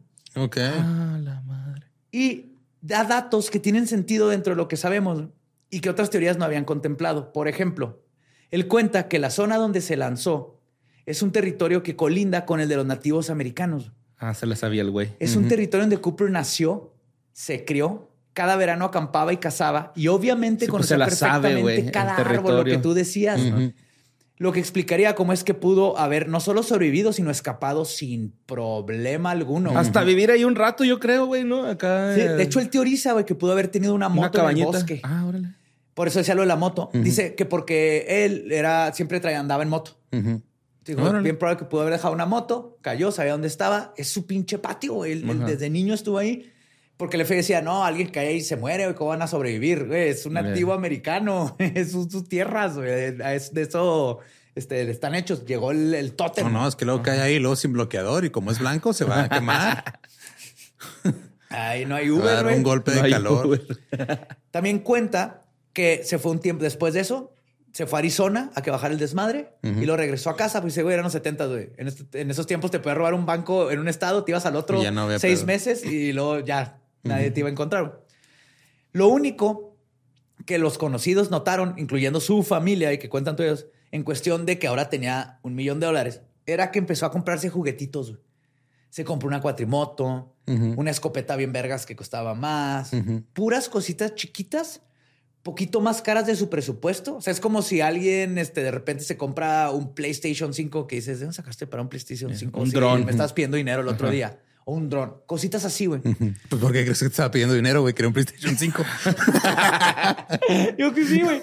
Porque él trabajaba de guardia de seguridad. Ok. Y cuenta que cuando le preguntaron, porque de repente, pues el papá de este vato, así que, oye, pues ¿de dónde sacaste para la cuatrimoto y todo? Dijo, ah, pues es que ya nos, nos dieron, nos subieron la- el salario por ser nativos. Porque es que el gobierno les da como Sí. reparaciones. Simón. Pero después, checando, eran como mil do- 1.200 dólares de reparaciones. Y no era tanto. no era tanto. Pero luego dice que este, nunca va a decir su nombre. güey. Ok. Se dice, les puedo, ahí está, es ese güey. Y da un chorro de datos bien interesantes. Digo, hay que investigarlos, pero dice, nunca voy a decir mi nombre por dos el nombre del vato por dos razones. Su familia, Ujú. la esposa aún está viva y hijos y nietos todavía existen. Entonces es pedo de ellos si quieren que alguna vez se sepa que, que ese güey era qué huevos de ese güey de por qué lo dijo entonces. Lo de D.B. Cooper. Ajá. si no sea, es encubrimiento, güey, es un delito también, ¿no? No, no, pero, Ya no, o sea, este pero- güey nada más por pinche farolear dijo. De hecho, yo lo ¿sabes por qué lo hizo? Ah. Escribió su libro y su agente le dijo, güey, está bien, pero te la pasas hablando de puro MMA y lo mismo de siempre y todo, necesitamos algo más vergas. Y, y luego le dice, pues yo sé quién es D.B. Cooper y que la, la gente así que... "¿Ca? No seas What mamón, fuck?" güey. Sí, era amigo de la familia, contó todo y el, güey, el, el editor de los libros de que vete a la verga, esto se va para el libro, güey. No mames. Da. Este, pero la segunda parte dice que, porque, güey, se le hace bien vergas. eh, yo sé quién es D.B. Cooper y yo sé su nombre, no quiero que ustedes sepan. Se me hace chingón ser el güey que sabe que Omar Déjame lo nombre para el próximo libro, güey. Chismecito. ¿Cuál estando pero está más loco? Sí, No, eso ya se sabe, güey. pero Pero ya está medicado. ¿Cuál todo es el segundo estando pero? Ahorita te digo fuera del aire. sí, sí. hace mierda al nuevo documental de Netflix, que está todo Sí, mal, man. y al FBI, y dice, el FBI tiene mucha más información, pero como ya se lo hicieron pendejo, ya no va a sacar. Dice, pero estoy dispuesto, pregúntenme lo que quieran, y yo les contesto todo. Fuera de decirles el nombre, les contesto todo para que tengan más pruebas, para que sepan hasta pruebas que el FBI no ha sacado, pero que se las doy, y si van y checan los registros, van a ver que coinciden. Órale, qué chido. Pero yo hago todo eso, güey. Digo, pero nunca va a revelar quién fue el padre, que el padrino de mi hermana era motherfucking D.B. Cooper, güey. Y al final, pues la historia del caballero criminal, güey. Motherfucking D.B. Cooper. El hijacking más misterioso en la historia de los Estados Unidos. Quedará por un rato en el misterio, güey. Pero una parte de mí, en este caso en específico, cree que sí podría ser uno de esos misterios que eventualmente se pueden resolver, güey. Hay ADN, hay huellas digitales, güey. Este, este vato que estas cosas. Pero otra parte de mí se pregunta si no es mejor que algunas cosas siempre se queden como desconocidas, güey. Y que Sí, no, me Cooper gusta. siempre ¿Tú ¿Para qué quieres saber por qué? O sea, que- quién es B. Cooper? Ajá. ¿Para qué quieres saber por qué tu abuela no habla de, de tu abuelo? Sí, Sí, Hay cosas que, que D.B. Cooper se quede como este concepto del caballero que se ¿Para robó una lana y Sí, vivió bien chido y trató a todos bien y todos se llevaron una aventura de su vida. Simón. ¿Para qué quieres saber de qué lado más caliguana, güey? Que te valga verga. Sí. Ajá. Máscara de frente, la güey. Pero pues bueno, gran capítulo, güey, ¿eh? Eh, Puede ser un tutorial o un capítulo más de leyenda. Ay, Ah, se ya no- ya no es tan fácil, güey. No, no, ya, Hasta ya. los tenis te checan y tus IDs y todo ese pedo. Pues para la Cambia el gente mundo, de los retos emocionantes, no se lo Algún recomiendo. TikToker va a querer hacer una cosa así. No, güey, estás en pedo que traes un pinche. este, un paperwhite, un Kindle, güey. Ujú. Es eso, tiene que sacar la mochila. No es una computadora, chingada madre. Nunca metiste carro de la- de aquí voy a sacar todos mis. Todos tus Es traumas. que unos traumas. se portan Es bien en la Ciudad de México, la verdad. güey. Sí. Sí, se portan feos, que esa parte es el problema. Pero no, Pero no, no, ajá, no. Cada vez que Yo también a veces me porto feo, güey. Todos nos portamos feo a veces, güey. Hasta David Cooper, güey, que era un caballero, güey. Nunca Dan se portó Cooper. feo. Dan Cooper. DB. Como sabes, güey, estoy O sea- seguro que cuando llegó al bosque cacheteó un venado así de...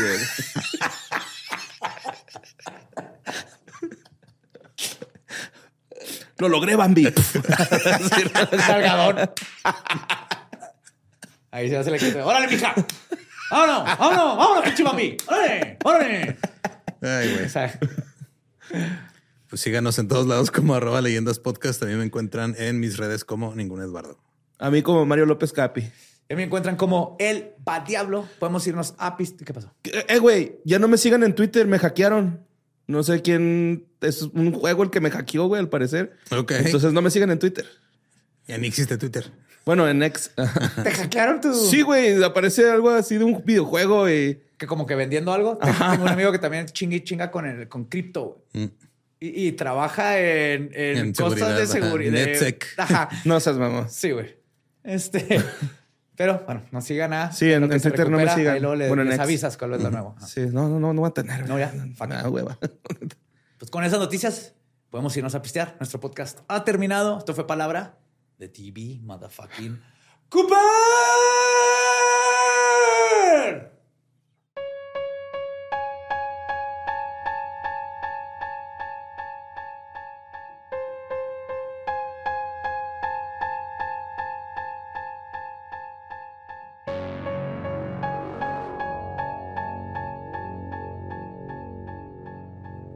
Y ese fue DB Cooper.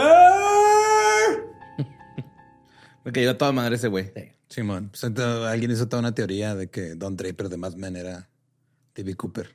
¿Sí se parece? El, el boceto. No, pero, es que pues, toda ah, la historia de no, no se sabe su pasado bien Ajá. eso. Ah, ya. Entonces, Entonces, que fue con después ese de- dinero. Sí, después del dinero fue y se volvió agente de ventas de mercadotecnia. Ajá. ¿Qué pedo con tus reflejos, güey? No, me- no, me- no me lo explico. Ah, no. Todavía eres un güey. También este Loki hace referencia a D.B. Cooper. Ajá, que Loki fue DB Cooper. ¿En la serie? Sí, se roba una lana y brinca y lo desaparece. Ah, güey. Así es. Pero pues él tiene poderes. Es un dios. Sí. Qué puede hacer lo que quiera. Pero, Divi pues, Cooper es un dios de la sensualidad. Sí. Deportar de trajes a la medida. Es que también, o sea, escapar, o sea, en, En traje, traje, y todo, güey. Sí, otra que se quitó la corbatita porque se le iba a Sí, sí, claro. La dejó así bien puesta, dobladilla con su clip. Se lo puso a Tina, sí. Órale. Uy, Tina así con la corbata. Ah, y su, Unas horcadillas, güey. y su one de maybe así. Cooper.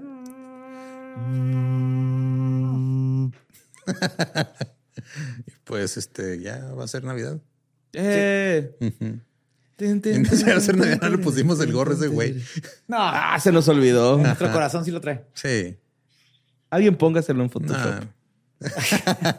ya, ya ni modo. Sí, va a ser Navidad y luego el, el episodio después de este, lo que viene, estoy preparando algo espectacular porque muchos siguen en familia, siguen estas fechas de posaditas y todo de convivencia y me gusta darles temas que, que atribuyan y, y ayuden a esa convivencia. Entonces estoy muy orgulloso de lo que viene. güey. Muy, muy orgulloso. Uf. Para que estén muy, muy pendientes.